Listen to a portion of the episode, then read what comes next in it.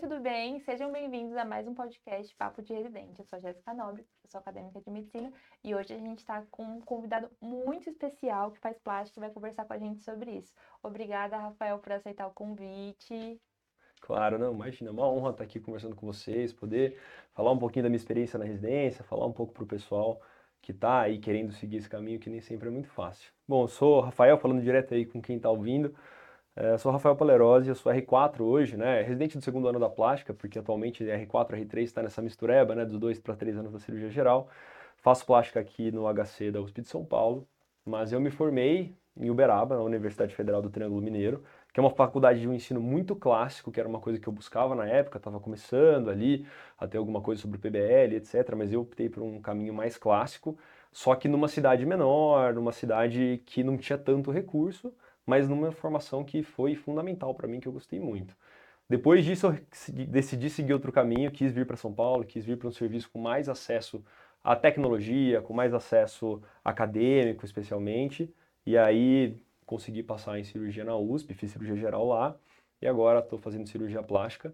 E além disso, também dou as aulas de plástica aqui do Medicoff, agora ainda mais vou entrar no extensivo, no HIT, começar também a estar tá mais próximo de vocês e às vezes faço um bico no Instagram, assim, tentando conversar um pouquinho, dar umas dicas lá de, plá de plástica, de estudo e de rotina e estilo de vida. Não, mas é legal você compartilhar as coisas no Instagram, porque muita gente tem muita dúvida sobre a plástica, sobre como é a área de atuação, como é a rotina de um cirurgião plástico. Porque a gente está na faculdade, a gente não tem muita noção de como é o dia a dia, como é a vida, como realmente ter noção da especialidade para poder tomar uma decisão como essa, que a gente vai ter que tomar eventualmente qual vai ser a nossa especialização, né? Exatamente, assim mais do que só você saber como vai ser a sua vida lá na frente, no primeiro momento ali, o primeiro deadline que você tem é a residência. Hum, que é. você tem uma gama gigante, né, de, é de como se fosse outra trabalhar. né? Porque cada, cada especialização é, é uma vida diferente, é uma rotina diferente, é tudo muito diferente uma da outra, né? É uma decisão bem importante. Então, Exato. continue compartilhando. Exatamente. Então, assim, essa é uma pergunta que eu recebo muito, do tipo, pô, para onde eu vou? Que serviço que eu entro? É, eu quero um lugar mais acadêmico, um lugar que opera mais, um serviço menor, um serviço maior, um serviço que tem sub, que não tem sub. E, poxa, não existe resposta certa para isso, né? Você tem que conviver com as pessoas que fizeram, que estão nesses lugares. E uma das maneiras é você ver o que elas falam na internet, o que elas falam da rotina delas. Então... Ah, eu adoro. O pessoal fala que eu adoro compartilhar minha vida na internet. É, então... Mas me conta um pouco, o que te motivou a escolher cirurgia plástica entre tantas residências? Tá. Cara, é uma história meio boba, assim. Começa, na verdade, que eu era moleque, não tenho médico na família para falar que não. Eu tenho um tio-avô, que é cirurgião do aparelho digestivo, mas que não tinha tanto contato assim. Então não tinha um exemplo de médico muito próximo. Minha mãe é cabeleireira, apesar de eu ser careca, minha mãe é cabeleireira. Teve três filhos homens, nenhum liga para isso, mas então não tive contato com a área da saúde. Depois ela casou com meu padrasto, que é professor de educação física, então um pouco mais ali, mas uma área completamente diferente. É, é. então assim, eu comecei vendo programa de TV. Eu gostava de assistir na TV, aqueles programas bem pastelão, assim, bem bobeira mesmo, de cirurgia plástica. E aí comecei a ver e brincar, e falava com a minha avó que eu ia fazer aquilo. E fui amadurecendo a ideia, e de uma brincadeira ali de 7, 8, 10 anos que eu tinha, virou algo que eu realmente quis fazer. No meio do caminho tive outras ideias, então comecei a faculdade de educação física, até pela influência do meu padrasto. Gosto muito de esporte, sempre fiz muita atividade física, mas confundi meu hobby com a minha vida, com a minha profissão. Então, comecei na Unicamp, fiz um ano mais ou menos, larguei para fazer cursinho para entrar em medicina. E aí, desde que eu entrei em medicina, a cirurgia plástica sempre fez parte ali da minha, da minha, da minha vontade, da minha rotina. Então, comecei a acompanhar, entrei para a liga de plástica, foi a única liga que eu fiz, e isso foi me dando aí um embasamento maior. Tive ali uma vontade de fazer GO no meio do caminho, até minha esposa é ginecologista, obstetra, e hoje eu tenho certeza que eu não queria ter a vida que ela tem, ela ama, mas eu não gosto. E aí, no fim, fiz mesmo, entrei em cirurgia geral e já entrei realmente querendo plástica e fiz toda a minha meu estudo, minha preparação até para a prova de residência na direção de prestar plástica, de ver o que tinha no serviço, aonde prestar, se é para uma área mais reconstrutiva, mais estética. E aí optei por, né, optei não, pude fazer no HC, passei lá e quis ficar lá uhum. mesmo. É até legal você falar isso, porque muita gente fala, você vai entrar na, na faculdade com uma ideia e vai mudar totalmente durante o caminho. Mas que bom que você entrou com essa ideia e tudo isso se confirmou, né? No meu caso, sim, mas essa é uma verdade, assim, é muito comum não, as é pessoas é exceção, mudarem. É bom as pessoas é. saberem que existe exceção, que não é 100% verdade. É, era uma coisa que eu vinha amadurecendo há muito tempo, mas eu tive meus, minhas dúvidas no meio do caminho. Pô, medicina do esporte é uma coisa que eu acho sensacional, uhum. mas eu gosto de operar, então não serviu para mim, mas estudo como hobby. Agora até tava brincando, eu tenho uma irmã que tem 20 anos e tá indo pro segundo ano agora da faculdade de medicina. Ele seguiu, não tinha médico na família, agora acho que vai ter um monte. E eu perguntei para ela esses dias, chama Letícia, falei, Lê, o que, que você vai, já pensa no que você quer fazer depois, de residência e tal? Ela falou assim, eu tô muito em dúvida entre cirurgia plástica e oncologia. Eu falei, Lê, é normal, é assim. Com o tempo você vai nadar aí por esse mar da medicina e você vai vendo para qual ilha que você quer parar, porque você entra, tudo parece interessante, tudo é legal, tudo é novidade. Pô, você ficou estudando dois, três, quatro, cinco anos para o vestibular. Você entra lá, um monte, assim, uma chuva de informação, um monte de coisa que você vai receber. Então é normal que você fique achando tudo interessante, com o tempo você vai se direcionando. Vai ter coisa que você vai detestar, vai ter coisa que você vai amar. Mas a maioria das pessoas muda de ideia no meio do caminho. Muda até depois da residência, muda durante a cirurgia, a residência de cirurgia geral, a residência de clínica. Então é normal, mudar de opinião é faz parte da medicina, até dentro da especialidade. Tem gente que começa numa área, depois vai para outra, dentro da própria especialidade. Sim. Teve alguma coisa que fez girar essa chavinha, tipo, ter uma confirmação absoluta que seria plástica, ou durante a graduação, ou durante a residência? O meu estágio de cirurgia plástica no R2 da cirurgia geral foi fundamental, assim, para mim. Por N motivos. Primeiro porque eu vi a realidade do que era o serviço, né? Como era o serviço de plástica na USP e vi que era algo que eu gostava. E mais do que isso, eu pude viver por um mês, que é pouco tempo e passa rápido, mas que dá para você tirar muita coisa, a vida dos residentes ali.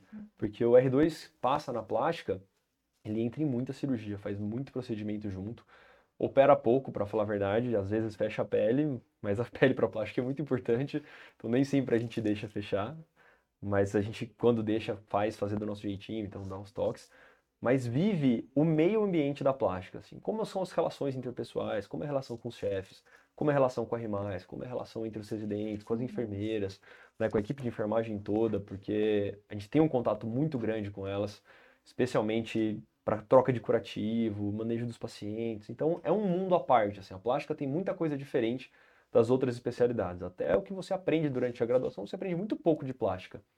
Então, não só sobre a vida, mas sobre tema também. Então, quando eu passei no estágio, falei, pô, não, vou fazer isso aqui mesmo, é certeza, eu já queria muito. e aí, confirmou, né? É, só bateu o martelo. Mas eu falo assim, essa virada de chave aconteceu lá atrás, quando eu era molequinho. Que eu falei, por algum motivo eu gostava daquilo. Gostava do jeito que eles falavam. Ah, é vocação, né? Muitas vezes o nosso coração indica que a gente gosta pra isso, né? Mas é, isso é bom, isso é muito bom. É, talvez. É. Antes da gente começar o podcast, a gente estava conversando sobre isso de ou fazer três anos de cirurgia geral ou fazer dois anos de cirurgia básica como pré-requisito e depois fazer a sub. Você fez dois anos, uhum. certo? Porque você já tinha certeza que seria isso. Isso, exatamente. E o que, que você acha sobre? Agora acho que não é mais opcional, né? Agora não é mais? todo mundo vai fazer três anos. É, pelo menos na USP assim, eu acho que em todos os serviços, se eu não estiver muito enganado. É? Agora, eu não sabia. Pensei ou, que tinha opção de fazer é, dois, não? Acho que não. Agora acho que bateram o martelo que vão ser três anos de geral para todo mundo. Posso estar enganado, mas acho que agora mudou para isso mesmo, de fato. Que é um caminho natural, né? O pessoal está aumentando aí as áreas básicas com o tempo. A anestesia já foi dois anos, agora são três, isso vai. A anestesia não é uma área básica, mas o tempo de residência tem aumentado de formação, até porque em outros países tende a ser mais tempo de formação de cirurgia geral, por exemplo.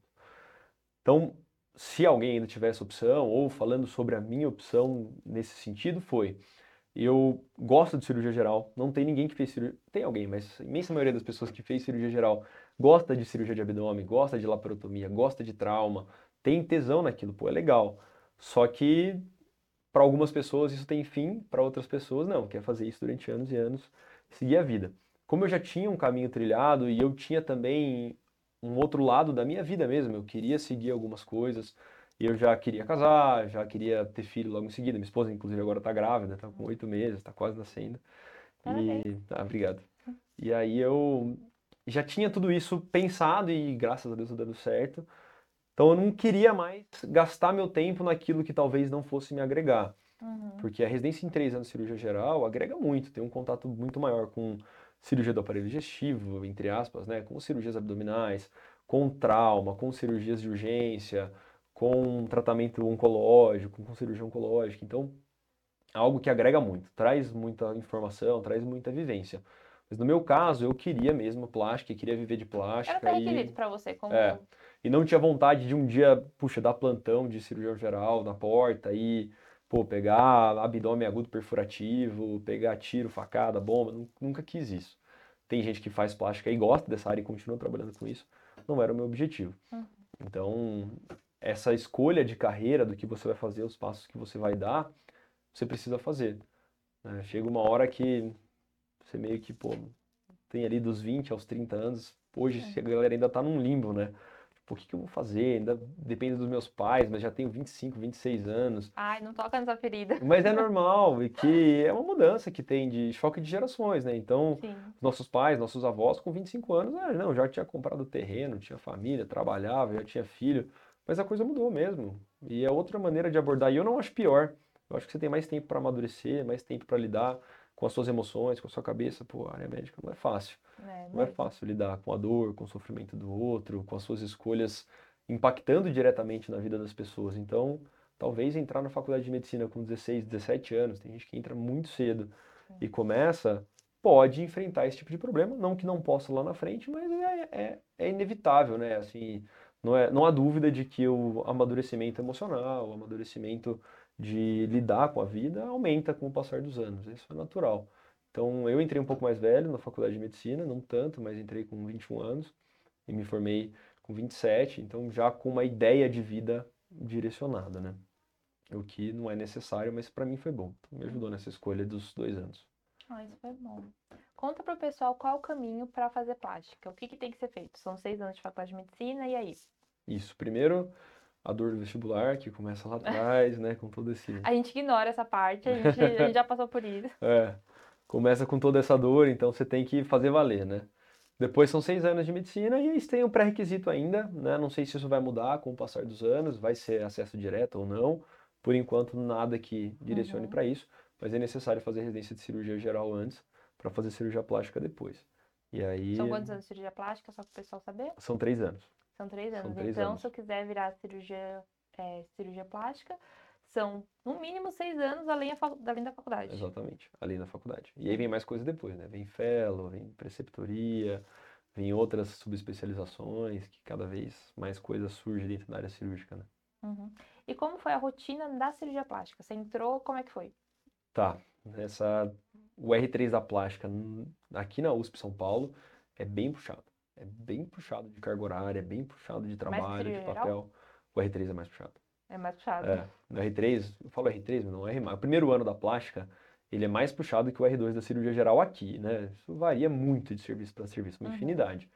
Mas o R3 da cirurgia plástica aqui da USP São Paulo é bem puxado em termos de carga horária, mas é bem recompensador em termos de ganho de conhecimento, de habilidade cirúrgica. Então, nesse primeiro ano, você tem um plantão noturno semanal presencial, que não é comum na maioria dos serviços de plástica, mas você tem um plantão presencial. Você passa, na maioria dos estágios, de 7 a 7 no hospital, pouquíssimo final de semana livre. De 7 a 7 é até pouco, às vezes sai 11 horas da noite. Poucos dias livres, poucos finais de semana livre. Muita gente pedindo auxílio para você em outras áreas da plástica no próprio hospital, porque o serviço é muito grande, aparece muita urgência, aparece muita surpresa. Então, em termos de rotina, esse é o trabalho. Em termos de contato com áreas, você fica muito mais nas áreas reconstrutivas, ainda no R3. né? Você entra em cirurgias estéticas, sim, mas isso vai aumentando com o passar dos anos da residência. Então, o R3 entra muito pouco, o R4 entra mais, o R5 entra muito mais. Mas ainda no R5, o seu contato com cirurgia reconstrutiva aqui no HC é muito maior. Tá, vamos, vamos falar em porcentagem, assim, mais ou menos. Entra com quantos por cento cirurgia estética e quantos por cento cirurgia construtora, vai, estima? Eu chuto que no R3 uns 85% de reconstrução. E uns 15% estética. por aí. E ainda uma estética que muitas vezes é uma estética no meio da reconstrução. Então, um paciente que fez cirurgia bariátrica, é aquela cirurgia, por fim, não é estética, mas é uma abdominoplastia, é uma mamoplastia, que é uma cirurgia dita como estética, mas que às vezes naquele paciente é, é muito mais funcional, é muito mais para melhora de qualidade de vida, digo de funcionalidade mesmo. Então, um paciente que às vezes perdeu 60, 70 quilos, tem um abdômen avental muito grande que impede ele de fazer caminhada e perder mais peso, que às vezes ainda precisa, fica fazendo lesão ali embaixo da pele. Então, é uma cirurgia que se diz, ah, é uma abdominoplastia estética, mas ainda assim dentro de um contexto de É até construtora, reabilitação. né? De reabilitação. Exato. E aí, exatamente. último ano, quantos por cento, mais ou menos? Eu ainda não, é, eu ainda não tô lá no R5, mas meio a meio, vai, talvez, Meio a meio? Talvez por aí. Tá? E outras áreas que vocês também entram? Porque a gente estava conversando né, sobre o perfil que é o HC. Qual é o perfil do, do paciente do HC? Porque tem muito aquele estereótipo de que cirurgião plástico só vai ver estética. Né? A gente estava conversando sobre isso, que não é verdade. Não é verdade. Não é verdade. Isso é algo que faz parte da sua escolha. Quando uhum. você for escolher a sua residência, o lugar que você vai, você precisa ir lá e conhecer o serviço, conversar com quem está lá, saber o que acontece, para você não se surpreender lá na sua subespecialidade, depois de trilhar todo esse caminho, você chegar lá e falar, putz, não era isso que eu queria. Então nessa hora você não pode mais errar, você não pode mais se dar esse luxo. Então é diferente.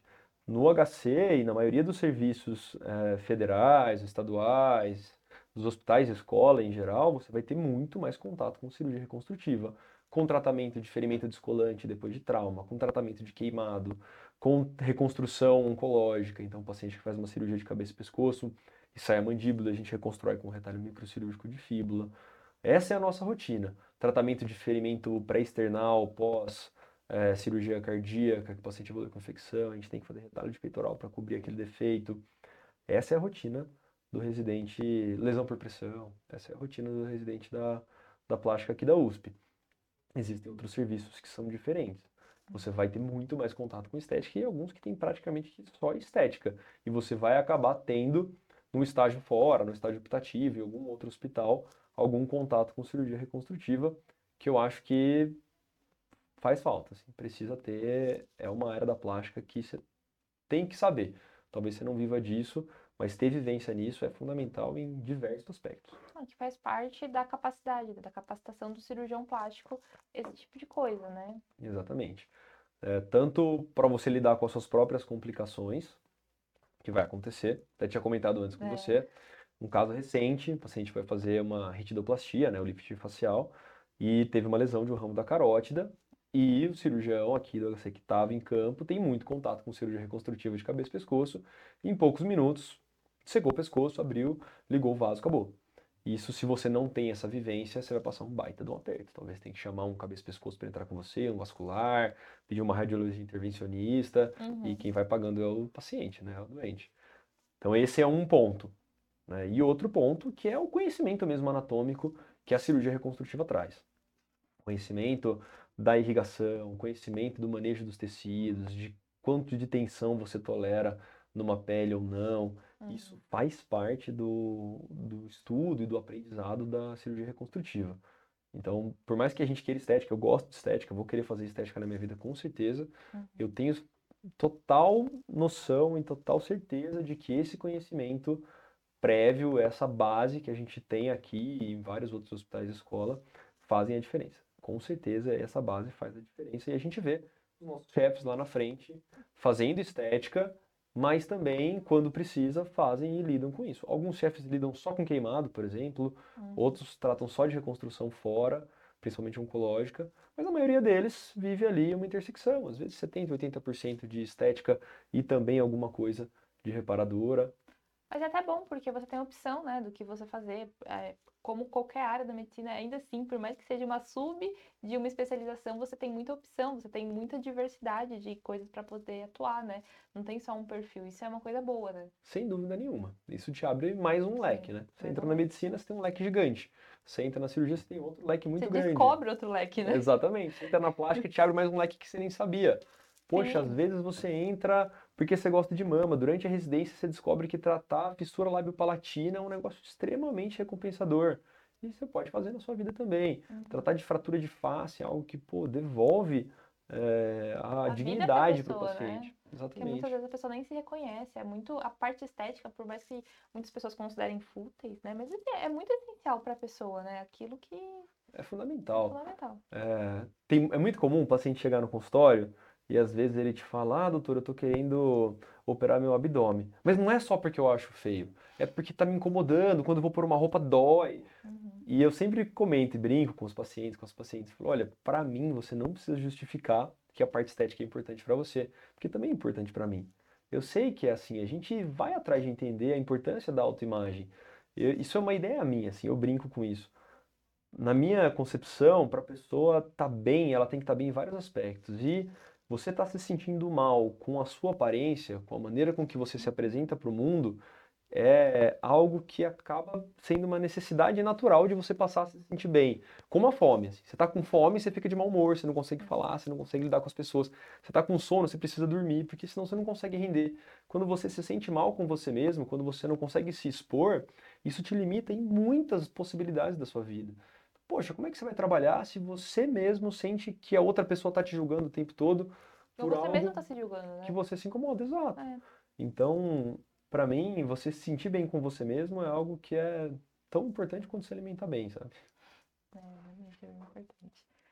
E o que te fez escolher cirurgia plástica no HC? Qual que é o diferencial? O que, que você bateu o martelo? O que seria aqui nessa instituição? Tá.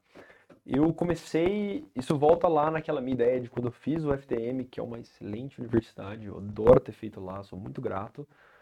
Eu percebi que eu queria algo a mais em termos de abrangência em termos de Uhum. tecnologia, em termos de produção acadêmica, que lá é forte, mas que aqui no HC não tem como comparar. Então, esse foi um ponto que me direcionou para cá. Outras coisas também me fizeram seguir esse caminho. Falar, ah, é uma certeza absoluta. Eu terminei a faculdade, falei, eu quero ir pro HC e acabou. Não, eu tinha outras ideias. Eu pensei, pô, será que eu vou servir o exército? Será que eu vou para Brasília, que é uma cidade que eu já estive lá, tenho família lá e acho que é muito legal de viver. Cheguei a cogitar muito esse caminho, porque eu passei em alguns hospitais lá, pelo SES, e aí, no final, já estava certo de ir para lá. Só que, e eu não achei que eu fosse passar aqui, Uhum. porque o pessoal fala muito, ah, a USP é muito bairrista, é o pessoal daqui que passa aqui, É, até bom você falar disso, né? Porque tem muito disso. O pessoal fala muito, muito, muito. É um mito muito forte, né? Que o pessoal só entra na USP quem faz USP. Até bom você falar. Até dessa experiência dentro dos seus, com seus colegas, né? Tinha muita Exato. gente de fora? muita gente de fora. Muita gente de fora. Então fica aí, gente. Exatamente, na- Muita gente de fora no, no HC, viu? Não fica com essa ideia. Não deixa de prestar. muito. Na cirurgia geral, mais eu da lembro, eu metade. te conheci, eu te conheci na cirurgia geral. Aham. Eu lembro, tinha, tinha mineiro, tinha um pessoal de Minas, tinha bastante gente de fora. O Henrique também, ele não era, não fez não, no HC também. Acho que tinha poucas pessoas do HC, pelo que eu lembro, Exatamente. do pessoal de serviço. Na cirurgia geral, pelo menos, no meu ano, a grande maioria era de fora. Se não me engano, eram 15 ou 17, eu sei, entre 15 e 20, que eram da USP mesmo, fizeram faculdade aqui, e os outros 30, sei lá, 25, 30, eram de, de outros serviços. Então passa sim, passa gente de fora. E agora na plástica, na minha turma, é metade metade praticamente. Então, mesmo na subespecialidade, pessoas que não fizeram cirurgia geral na USP passam aqui. No meu ano é assim, nos atuais R3 é assim, e nos meus R5 também é assim. É importante falar, pessoal, muita gente deixa de prestar porque tem esse medo que Não. as pessoas falam. Você já deve ter escutado isso, escutou isso? Claro. Não, todo mundo já escutou isso, né? Então fica aí, o pessoal, ó, a verdade é essa. É, e- Mas ele tava falando de como você decidiu que você achava que você não ia passar e que tava quase certo pra você É. Brasília. então eu tava exatamente nessa ideia de, Aham. ah, eu não vou passar porque eu não sou de lá, vai passar a galera de lá, não Uhum. devo ter ido bem na prova prática e tal.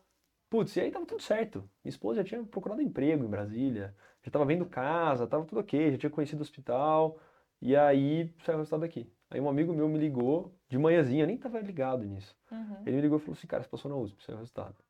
Eu falei, ah, nem, vem com graça, cara, essa hora da manhã, finalzinho do ano.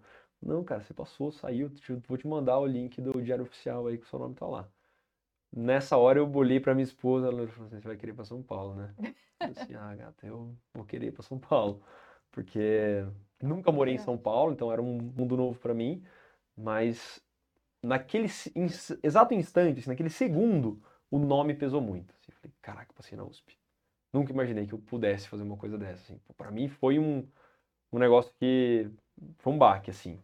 E aí depois, nas próximas horas e nos próximos dias, eu amadureci essa ideia, Uhum. no sentido de, pô, realmente é o que eu pensava lá atrás, é o que eu quis amadurecer durante todo esse tempo. Eu acredito que seja o melhor pra mim, eu vou pra lá. E não me arrependo nem por um segundo. Me arrependi muitas vezes por períodos breves durante a residência? Sim, me arrependi, é normal. Normal, a Normal. gente entra na faculdade a gente também. A gente, uma vez por semana a gente se arrepende de ter entrado na faculdade. Na residência, imagina que seja a mesma coisa. O padrão não melhora. A gente tem que aprender a lidar com o que a gente tem, que não vai mudar. O padrão piora, na verdade. Na Ai, residência, pior. acho que é mais de uma vez na semana você fica, você se pergunta se tá no caminho certo. E eu até postei esses dias na internet lá, que assim, talvez você tenha escolhido mesmo o caminho mais difícil. Pode ser que sim, tá cheio de caminho mais fácil. Hum. Mas você tem sempre que lembrar o porquê que você escolheu esse caminho. Você tem os seus motivos. Na vida você tem que fazer essa reflexão muitas vezes. E na residência é necessário. Porque, pô, no seu primeiro mês de R1 você vai falar, não era isso que eu queria. Não é possível que seja isso daqui para sempre. Eu não vou dar conta. Uhum. Pô, meu primeiro dia de residência foi na urologia, um PS lotado. Eu super cru, saindo da faculdade. Trabalhei seis meses depois que terminei a faculdade. Formei no meio do ano, trabalhei seis meses. Então, um pouco menos cru do que alguém que acabou de formar, mas ainda muito cru. Falei, meu, não vai dar. Não vai dar. Não vou dar conta. Não é possível que seja isso aqui. E aí, naquele mês, muito mais do que uma vez por semana, eu fiquei, será que eu estou fazendo a coisa certa? E aí você vai se adaptando, se acostumando e sempre lembrando, né? Pô, não, eu estou fazendo isso por um motivo. Eu quero chegar num lugar, eu quero trilhar um caminho. É... No fundo, apesar de estar tá sendo ruim agora, eu quero estar tá aqui. Sempre Sim. quis estar tá aqui. Igual quando eu estava estudando para o vestibular. Ah, não, eu queria estar tomando cerveja. Não, você queria estar aí. Você poderia estar tomando cerveja se você realmente quisesse. Mas você queria estar sentado estudando. Eu me identifico muito com isso. Antes de, de entrar na medicina, eu fazia engenharia na Federal de Santa Catarina. Eu amava a minha vida em engenharia. E meu avô, meu avô é pedreiro. Então sempre teve aquilo na, na família, tipo assim, precisamos de um engenheiro, sabe? Uhum. Pra honrar que meu avô é tipo patriarca, todo mundo super respeita ele, a pessoa, o pilar da família. Tá bom, fui fazer engenharia, orgulho da família. E assim, vida perfeita, sabe? Tipo, não tinha o que reclamar. Entrei em medicina. Todo dia é um sofrimento, todo dia é um sofrimento. Mas é aquilo, eu não poderia me imaginar fazendo outra coisa que não seja isso. Eu sei que tem caminhos mais fáceis, mas é uma coisa que completa a gente, que a gente sabe que tá no caminho certo, apesar das dificuldades. É, realmente é, é muito isso. A gente pode se arrepender momentaneamente, mas é isso que a gente quer. É muito. É. Você olha pra grama do vizinho e acha mais verde, né? Ai, minha irmã tá fazendo jornalismo na Federal de Santa Catarina. Sabe o que ela faz pra cumprir crédito? Ah, Joga beach tênis. ah lá, que puxado. Que puxado. Mas você ia estar realizada daqui Não. 10 anos se você estivesse fazendo isso? Então é Não. isso. Ela vai estar, ainda bem Ela que ela achou o tá. caminho dela. Ela ama. Mas eu também não estaria. Eu adoraria jogar beach tênis agora. Uhum. Mas, Estamos aqui trabalhando. mas eu prefiro ser médico e fazer o que eu faço Com na minha certeza. vida e seguir esse caminho. Então, e você pode jogar beach tênis. É, nas horas vagas não tanto quanto a minha irmã, mas dá pra. Exatamente. É que na hora dela não é vaga, né? Ela tá É, realmente ela trabalhando. tá cumprindo crédito. Faz parte. Não, mas é, medicina é isso, é vocação, né? Tem várias pessoas vocadas para outras coisas, mas é uma vocação que realmente demanda muito da gente, mas também é muito gratificante, foi o que você falou. Muito Exatamente. gratificante, eu quero estar aqui. Exato. Eu acho que esse é o, é o pensamento que eu sempre tento lembrar. Pô, pô, tô num dia difícil na residência, tô cansado, tô puxado, ainda tenho que chegar em casa, estudar, pô, tenho que preparar a aula. Mas eu quero, eu quero fazer isso. Porque, honestamente, se eu quisesse chegar em casa Hum. e assistir um filme e dormir e não preparar a aula que eu tenho que dar amanhã, poderia. Não ia morrer por isso, mas eu ia chegar lá e não ia ter aula pra apresentar. E aí, daqui um mês, eu ia estar arrependido ainda de não ter feito isso. E se eu chegar e fizer, eu não vou estar arrependido depois. Então é isso, pensa, lembra sempre, você está fazendo isso porque você quer. No fundo, é só porque você quer. É, eu falo muito isso para as pessoas próximas. A gente tem o privilégio de escolher os nossos problemas. Isso é Boa. uma coisa que muitas pessoas não têm. Qual que é o meu problema hoje? É chegar em casa e estudar. Mas quantas pessoas queriam ter esse tipo de problema? E eu escolhi estar nessa posição, eu escolhi ter esse problema. Isso é uma coisa que às vezes a gente se pega reclamando de muitas coisas, mas fala assim, meu, eu escolhi estar aqui, eu escolhi ter esse problema. E ter esse problema é um privilégio em relação a muitas outras pessoas. Com certeza. Nossa, a nossa vida de médico é privilegiada em vários sentidos. Eu não falo aqui só de salário, de não sei o quê, Sim. porque dá para ganhar dinheiro em várias áreas. Mas na vivência que você tem, se você realmente quiser estar ali, se você realmente quiser viver junto à vida do seu doente, se você quiser realmente compartilhar daquilo, enxergar a melhora que você está oferecendo para ele, seja lá a área que você trabalha, da medicina ou da área da saúde de maneira geral, você vai crescer muito. Você vai vi- vivenciar coisas com, ele, com esses pacientes que reforçam mais ainda isso que você falou. Fala assim, pô, o meu problema agora é que eu tô cansado e preciso ir domingo de manhã evoluir esse paciente. Mas qual é o problema desse paciente, né? Por que que ele tá lá internado?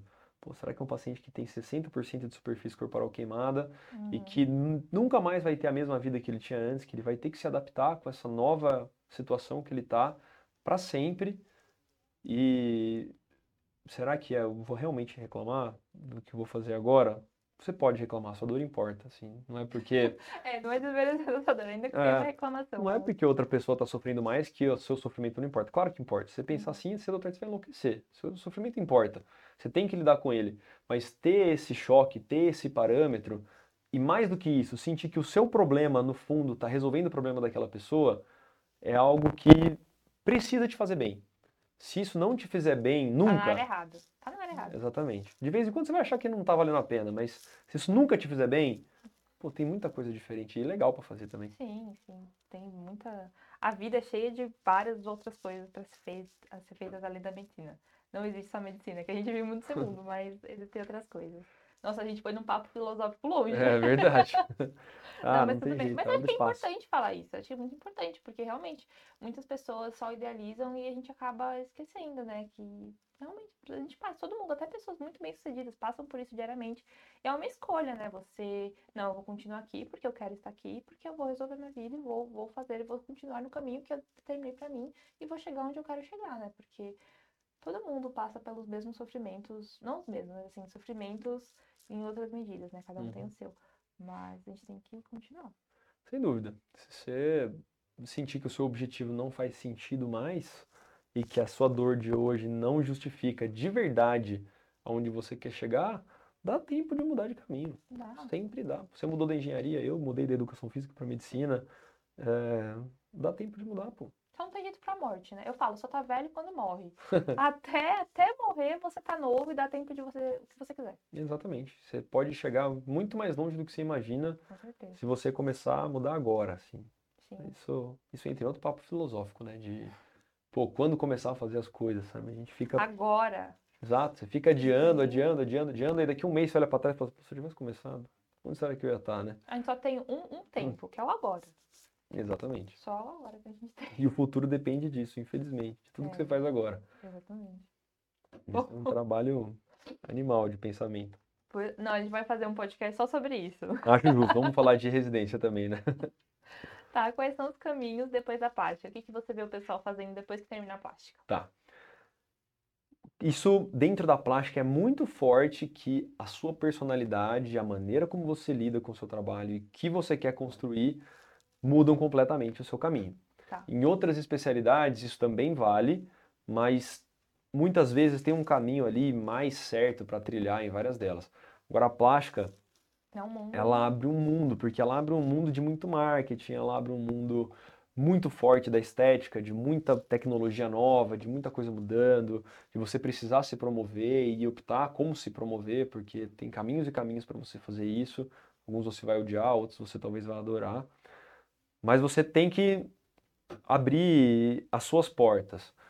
O serviço que você está pode abrir essas portas. O HC abre muitas portas dentro da cirurgia plástica. Uhum. Então os chefes dão esse caminho para você, porque eles são muito consagrados, eles estão muito bem. E você pode, o caminho mais natural e mais tranquilo seja entrar para auxiliar em algum desses grupos. Então você entra dentro do, de um chefe, de um professor, vai auxiliando e vai pegando mais mão, aprendendo, e com o tempo você vai fazendo o seu consultório, seus pacientes próprios, particulares acontecerem. Esse é o caminho mais tradicional, assim, é, mais conservador. É o que a maioria das pessoas vai acabar fazendo. Uhum. Mas tem gente que opta por fazer diferente. Tem gente que tem uma visão mais empreendedora e fala: não, eu não vou dedicar o meu tempo e minha energia para outra pessoa que está operando e ganhando mais do que eu. Eu prefiro dar plantão de noite para juntar dinheiro e investir no meu consultório, investir no meu próprio e seguir esse caminho. A minoria das pessoas fazem isso. E tem um outro grupo grande de pessoas que opta por depois da residência continuar no serviço fazendo alguma sub da sub, né? Então, uhum. poxa, fazer um fellow de contorno corporal, de reconstrução pós-bariátrica, fazer um fellow de microcirurgia, que no HC é muito forte, fellow de reconstrução de mama, de pós-tratamento oncológico também, tratamento de plástica pediátrica, que envolve um monte de doença, Mas tratamento faria... de cirurgia crânio-maxilofacial. Aí você faria sub para depois abrir o consultório também. Claro que essa coisa tem uma intersecção, né? Não é uhum. de uma vez, assim. Eu acabei hoje, começo amanhã. Mas você faz isso para trazer uma nova gama, de, uma nova área de atuação para o seu particular depois, para o seu consultório depois. Então, majoritariamente, eventualmente, você vai querer abrir um consultório. Na maioria das pessoas, dos, dos cirurgiões plásticos, sim, você vai acabar direcionando para ter as suas próprias pacientes, seus próprios pacientes. Esse acaba sendo o final da maioria dos cirurgiões plásticos. Alguns vão querer operar mais, outros vão fazer mais procedimento de consultório mesmo, mas geralmente quem faz cirurgia plástica gosta de operar mesmo. Então É. você É, vai Tem que passar por geral, É. é, deve gostar de operar. Então, o, o final de carreira mais comum é esse, é você ter os seus pacientes particulares, você às vezes ser o responsável por um grupo grande, e isso em cidades menores é mais comum que o seu objetivo seja ser sempre esse cara. Então, lá em Uberaba, o sucesso é você ser o chefe de um serviço e você ter pessoas trabalhando para você. Aqui em São Paulo eu vejo um pouco diferente algumas pessoas que enxergam como sucesso você estar dentro de um bom grupo e ser, não ser o principal ali, mas ter os seus pacientes, operar junto, se entregar para aquele grupo e isso dá uma, um retorno financeiro bem, bem bom também. Não, É, que São Paulo, o mercado de trabalho em São Paulo é um pouco diferente, né, de outros lugares. Das... As principais capitais, elas têm essa particularidade, né, de ser uma coisa mais competitiva, exigir mais especialização, que o topo não seja o mesmo topo que em outras cidades que são um pouco menores, né? São Paulo tem umas particularidades assim. exatamente. É um mercado muito grande, de muita gente, mas que tem muita gente exigente também. Sim. Né, que você precisa, para estar lá em cima, ser muito competente e ter habilidades extra-medicina, né? Você precisa saber gerenciar um grupo. Você quer ser o chefe do grupo? Você sabe ser líder? E não adianta só saber operar, Exatamente. era o que a gente tava conversando também. Você sabe ser líder? Não sabe. Será que vale a pena você ser o chefe do grupo? Ou será que não vale a pena você se preparar para chegar nesse momento? Porque não é fácil você tá lá em cima. É fácil olhar para o cara que está lá e achar que a vida dele é tranquila, porque ele já opera pouco e ganha muito. Agora aí, você vai chegar lá e vai fazer um bom trabalho? Ou não? Então, a cidade grande traz essa questão de você ter muitos pontos em que você pode parar dentro da sua carreira e tá bem, tá ser bem, bem remunerado, tá satisfeito, tá realizado. Isso é uma coisa que eu gosto dessa de São Paulo, eu gostaria de Brasília também, são cidades muito grandes, como é a capital que você falou. Vai te dar essa, essa gama de possibilidades. E quais são as grandes áreas assim da plástica? Assim que você pode atuar, que você vê o pessoal atuando. Tem algumas especializações que já estão Mais consagradas? É, Tá. Aqui no HC mesmo, né, eu vou usar isso como exemplo para ir abrindo esse caminho. Você termina a residência, se você quiser continuar no serviço, você pode ou fazer preceptoria. O preceptor ele vai meio que gerir os residentes, então é uma experiência legal. Você tem os seus próprios pacientes, então você faz um pouco de tudo. Faz um pouco de reconstrução, faz um pouco de estética, faz cirurgia grande. Então esse é um caminho que é meio salada assim. Você cresce muito como pessoa, cresce muito como cirurgião, mas você não está indo para um foco específico. Outra opção que você tem é a cirurgia crânio-maxilofacial, que vai tratar das fraturas de face, das fendas labiopalatinas. Você tem a cirurgia pediátrica, que entra muito no tratamento de malformação vascular, hemangioma, nevos. Você tem um grupo de tumores, que vai tratar de tumores cutâneos, benignos ou malignos, mas que vai tratar de ressecar CBC, tratar de hidradenite, é, é, neurofibromatose, que às vezes tem lesões bem grandes. Outro caminho é a reconstrução de mama, que é uma área que é importantíssima para quase todo cirurgião plástico. A microcirurgia aqui é muito forte, que você tem, que é para grandes reconstruções, né? então basicamente treinamento em reconstrução microcirúrgica, e outras áreas, como tratamento de queimados e tudo mais. O grosso dos cirurgiões plásticos fica na área de estética, que aí tem outro mundo dentro da área de estética. Então você tem as pessoas que são mais direcionadas para fazer face, cosmiatria, e aí dentro dessas ainda as que fazem mais procedimento, mais preenchimento, mais botox, outros que fazem mais lifting facial, blefaroplastia, tem esse caminho. E o pessoal que trabalha mais com contorno corporal mesmo. Então vai para abdômen, mama, lipo HD, é, que cada vez é um negócio mais forte não, é e que é muito legal. Então, você tem uma, igual a gente comentou, tem um outro leque gigantesco que se abre dentro da cirurgia plástica. Talvez seja a área com maior diversidade de, de caminhos possíveis. Não que as outras não tenham muitos, mas talvez eu esteja enviesado porque a área que eu tô dentro eu acabo Não, conhecendo mas mais. aqui é o momento de você fazer a propaganda da sua especialidade. Não precisa ficar acanhado, não. Pode fazer. É. Então, assim, claro que por eu estar dentro eu acabo vendo mais, né? Então eu sei muito mais de plástica e do, do mundo da plástica do que eu sei do mundo da cabeça e pescoço, da cirurgia do aparelho digestivo. Talvez eu esteja enviesado. Mas a minha impressão mesmo antes era essa, de que, pô, você entra na plástica meio sem saber onde você está pisando e de repente, pô, tem- cada pessoa faz uma coisa. E o que, que você falaria para a pessoa que está na faculdade, está pensando em fazer plástica, mas não conhece direito de serviço, não conhece esse mundo todo de possibilidades? O que, que você fala para ela para conhecer e entender um pouco mais de plástica? Vai atrás de saber o que é a cirurgia plástica real, o que é a vida do cirurgião plástico. Sua decisão vale mais só do que, ah, eu acho essas cirurgias legais. Como é a rotina desse cirurgião? Como é a vida dele? Ele atende ambulatório, ele não atende, ele opera muito, ele trabalha de final de semana, ele não trabalha, ele tem tempo para a família, ele não tem. Isso é importante você conhecer. E é claro que isso varia muito de acordo com o que você quer lá na frente na sua vida. Agora, principal é, cai exatamente na pergunta. Você falou assim: ah, para quem não conhece, tem que conhecer. Então, por exemplo, assiste um podcast assim. Pô, é, que já dá para conhecer bastante. É, sabe? Então, assim, vai atrás disso. Pô, tem alguém falando sobre o tema que eu, que eu quero consumir, que eu quero fazer na minha vida? Pô, vou parar para ouvir. Siga, siga no Instagram. É, pode me seguir no Instagram. É doutor.rafaelpalerose. fazendo propaganda. Mas é, vai lá, vai ver o que, que o cara tá fazendo, uhum. como que ele trabalha. E conversa com as pessoas. Quando você está na faculdade, quando você está na residência, as portas são abertas para você. É uma coisa que eu sempre falo, a gente tem que aproveitar que a gente é acadêmico, que ninguém espera muita coisa da gente, a gente consegue entrar, as pessoas realmente querem ajudar, tem boas, a maioria, né? Óbvio que sempre tem exceção. Mas é o momento da gente realmente conhecer tudo, porque não tem aquela expectativa da gente saber. A expectativa que eles têm da gente, acadêmico pelo menos, é que a gente tem interesse em conhecer. Exatamente. Ninguém vai achar que você tem obrigação de saber nada. Você tem obrigação de querer saber. Você tem obrigação de querer conhecer. E as portas ficam abertas mesmo. É muito mais amigável o clima quando, mesmo agora, durante a residência da cirurgia plástica, a gente tem estágio optativo no R5. Então no R4 a gente já começa meio atrás de para onde que a gente vai, o que, que a gente quer fazer, se quer ficar no Brasil, se quer ir para fora.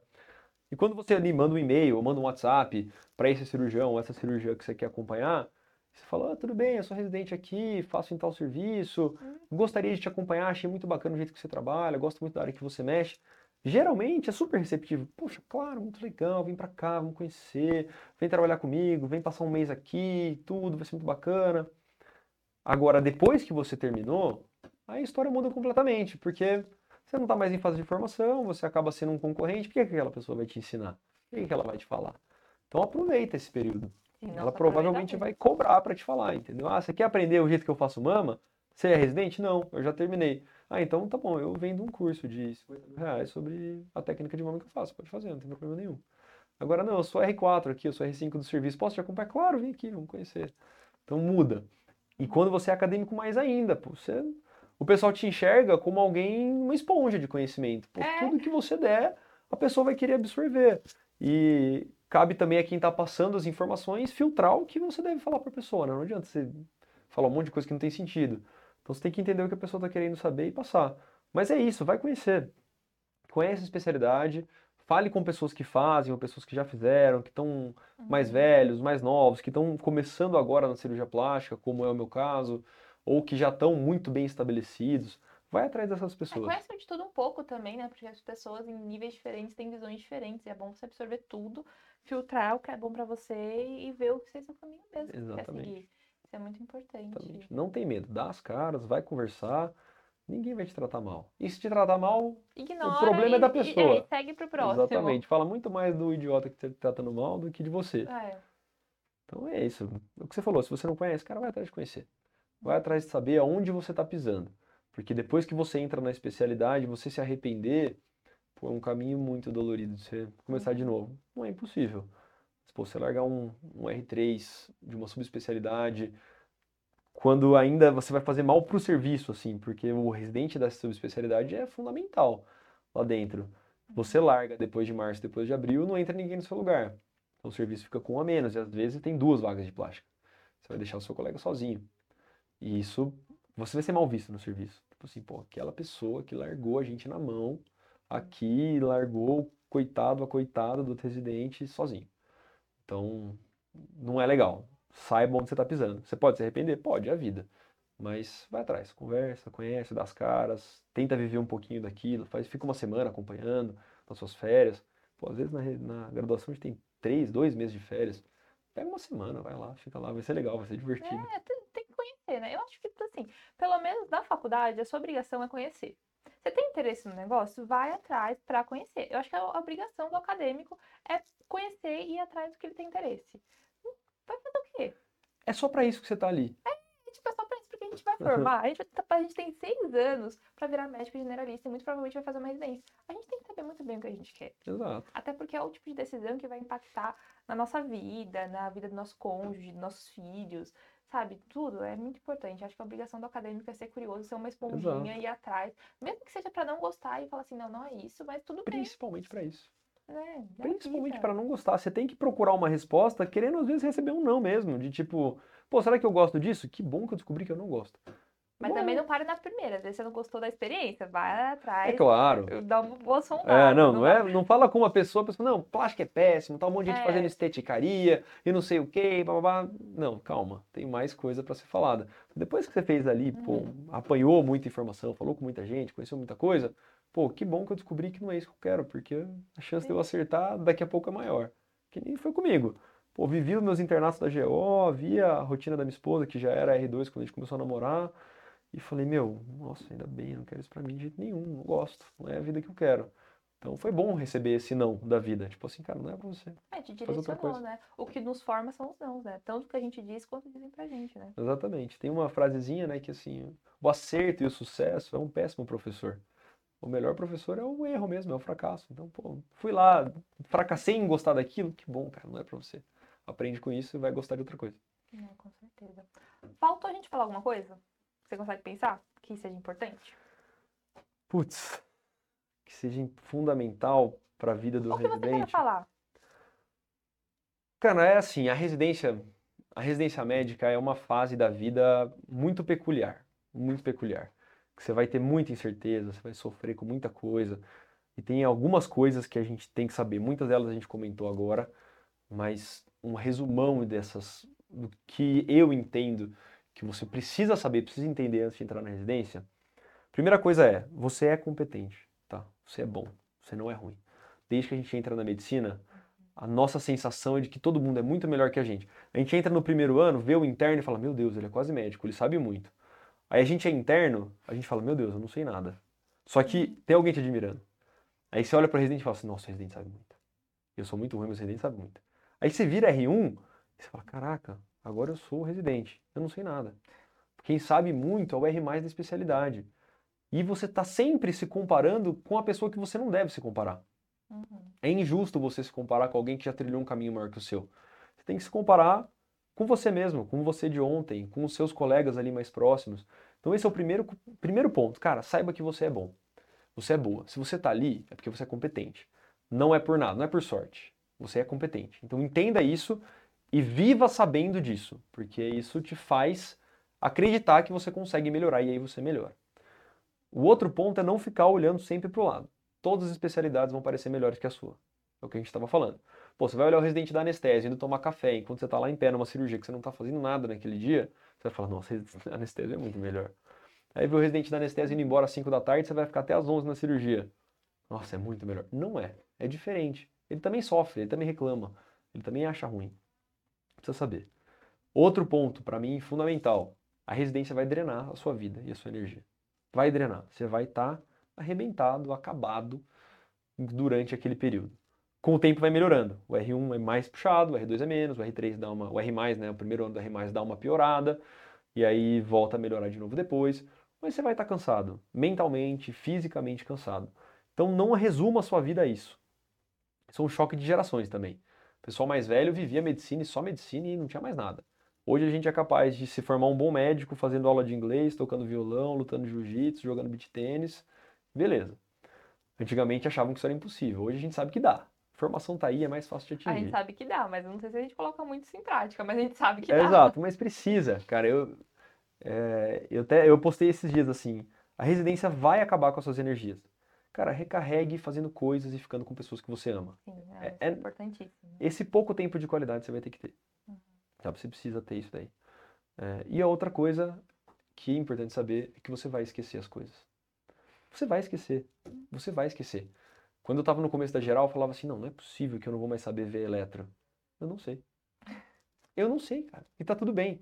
Só que a gente não pode ter essa ideia de que, pô, não tô sabendo mais nada, tô esquecendo tudo. Cara, tem ali uma quantidade de conhecimento, de informação que você está adquirindo cada dia sobre o detalhe do detalhe, que é muito importante, é muito grande, é muito maior que do a que você gente esqueceu. Usa, né? A gente sabe que a gente usa na prática. Exato, e querendo é. ou não, você entra em uma outra É. especialidade, você emerge naquilo. O cérebro é igual um músculo, né? Você É. para de exercitar, algumas áreas vão atrofiando e outras vão crescendo. Então não tem essa angústia de sentir que você já não sabe mais nada. Até na faculdade, pô, você fala, puta, quando eu entrei eu sabia tudo de história, de geografia, de física, hoje eu não sei nada de nada.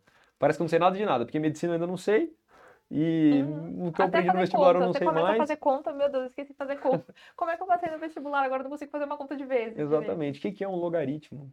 Só Deus sabe. Fórmula de Bhaskara, eu sabia falar, nem lembro direito, tem que parar pra pensar. Então, assim, um novo mundo de conhecimento vem chegando a cada dia. Então, entenda essas coisas. Entenda que o processo é esse. Talvez seja o caminho mais difícil, mas não é à toa que você está ali. Você está ali por um propósito. Você vai, você vai trilhar um bom caminho se você se dedicar para aquilo, se você fizer um bom trabalho ali. Não é fácil, mas é bom. Né? No final é bom. Compensador. Exato. E tem data para acabar, né? É. Vai acabar. Parece que é para sempre, mas vai acabar. Do mesmo jeito que a faculdade infelizmente acaba, porque era muito bom. Falei, pô, no dia da minha, da minha formatura, a bateria da faculdade foi na chácara que eu tinha fechado para ficar com a minha família e tal. Eles foram lá tocar para mim, porque eu fui muito ativo em termos de esporte dentro da faculdade. Fui da atlética, eh, participei de liga, fui monitor, fiz um monte de coisa. Então, pô, foi muito legal. Eles foram me homenagear. E aí, no final eles falaram, faz um discurso. Pô, discurso, a essa hora, eu já tinha tomado uma cerveja ou outra, o que que eu vou falar? A única coisa que veio na minha cabeça é isso. Eu já estava trabalhando há dois meses, quando foi a minha festa de formatura mesmo. E eu falei, cara, olha para o lado hoje na faculdade e entenda que o que você está vivendo é maravilhoso. Todo dia é maravilhoso. E é tão maravilhoso que você não acredita, você não percebe mais, de tão bom que é. Quando você sai dali, você chora, que você fala, pô, foi bom, hein? Era animal a minha vida. Tem momento ruim? Tem. Tem momento de tristeza? Tem. Tem dia que você se sente coagido, é, ansioso, tem gente te fazendo assédio moral? Tem. Mas a maior parte do tempo é muito bom. Então, curte os momentos, vive os momentos como eles devem ser e vive a residência como ela deve ser. Vai passar. Bom, muito obrigada, Rafael. Acho que é isso. Né? Show de bola, você, cara, muito legal. Não, adorei Muito nosso bom. papo. Muito obrigada por aceitar o convite, adorei. É, você que está em casa, muito obrigada por ter ficado até aqui. E até o próximo episódio. Nos siga nas redes sociais. Se tiver alguma dúvida, pode deixar nos comentários. Se conhecer alguém que quiser participar, é só deixar entrar em contato com a gente que a gente vai retornar com vocês. Tchau, gente. Até o próximo episódio. Tchau,